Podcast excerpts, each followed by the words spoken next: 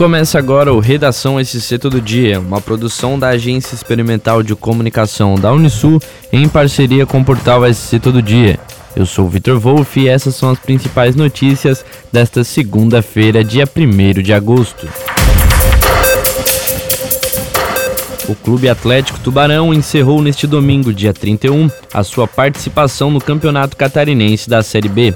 A última partida foi disputada no estádio Heriberto Wilson, com a derrota para o Criciúma no placar de 3 a 0. Em nove partidas, o clube somou apenas quatro pontos, ficando em décimo lugar, caindo para a terceira divisão do futebol catarinense, ao lado de Blumenau, campeão da Série C em 2021, que encerrou a primeira fase em nono lugar. O Tubarão teve apenas uma vitória, um empate e sete derrotas, marcando quatro gols e sofrendo 21.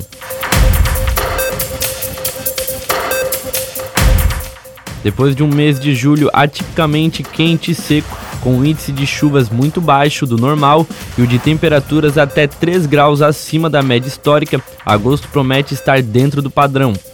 Para o meteorologista da EPAGRE, empresa de pesquisa e extensão rural de Santa Catarina, Márcio Sônego, será um mês com chuvas melhores do que tivemos no mês de julho.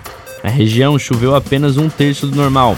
Em agosto, deve chover quase a normalidade, que são 120 milímetros de precipitação. Quanto à temperatura, teremos mais frio do que em julho. Márcio explicou a influência do fenômeno Laninha e comentou que ele pode interferir nas temperaturas. Aspas, o que faz com que agosto, nas previsões, apareça com a temperatura média um pouco abaixo do normal. Fecha aspas.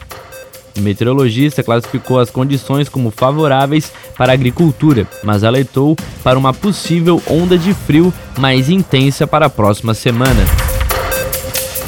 A Agência Nacional de Energia Elétrica, a ANEL, anunciou na última sexta-feira, dia 29, a aplicação da bandeira verde para o consumo de energia no mês de agosto.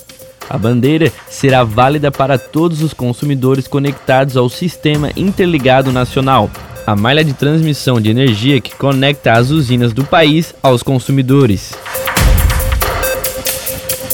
O ministro da Saúde, Marcelo Queiroga, anunciou nesta segunda-feira que o Brasil receberá o antiviral Tecnovirimat para o tratamento da varíola dos macacos.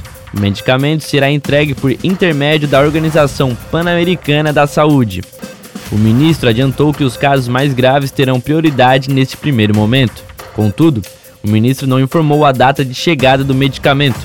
De acordo com dados do Ministério da Saúde, até ontem, dia 31, 1.342 casos da doença foram registrados no país. No dia 29, a pasta confirmou a primeira morte no Brasil. Em junho deste ano, os vereadores de Capivari de Baixo aprovaram um projeto de lei para um reajuste no IPTU, os moradores reclamaram dos valores muito altos em relação ao que era cobrado antes. O capivariense Jackson Mendes conta que antes o pai pagava em torno de 250 reais de imposto e neste ano o valor subiu para 9 mil. O prefeito Dr. Vicente Costa alegou que encontraram a situação do cadastro imobiliário totalmente atrasado, que nunca havia sido feito em 30 anos de município. É estimado que o cadastro seja de 1980 e a metodologia aplicada de 1974. Para resolver a situação, neste ano será cobrado o valor do ano passado com reajuste. Neste dia 1 de agosto, estudantes da rede municipal de ensino retornaram para as salas de aula em Tubarão, após o recesso escolar de duas semanas.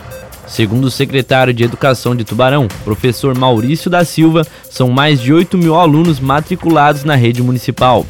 O Grupo Catarinense de Rádios irá lançar a segunda edição da campanha Educação em Primeiro Lugar, para estudantes do quinto e nono ano da rede municipal de ensino das cidades de Tubarão, Capivari de Baixo, Gravatal e Jaguaruna. Os alunos estão concorrendo a prêmios que serão entregues no fim do ano letivo para os que possuírem o melhor desempenho escolar. Os vencedores do quinto ano receberão o kit de material escolar no valor de até 500 reais, e os do nono ano ganharão um smartphone. Para mais notícias, acesse o portal SC Todo Dia. Até o próximo episódio.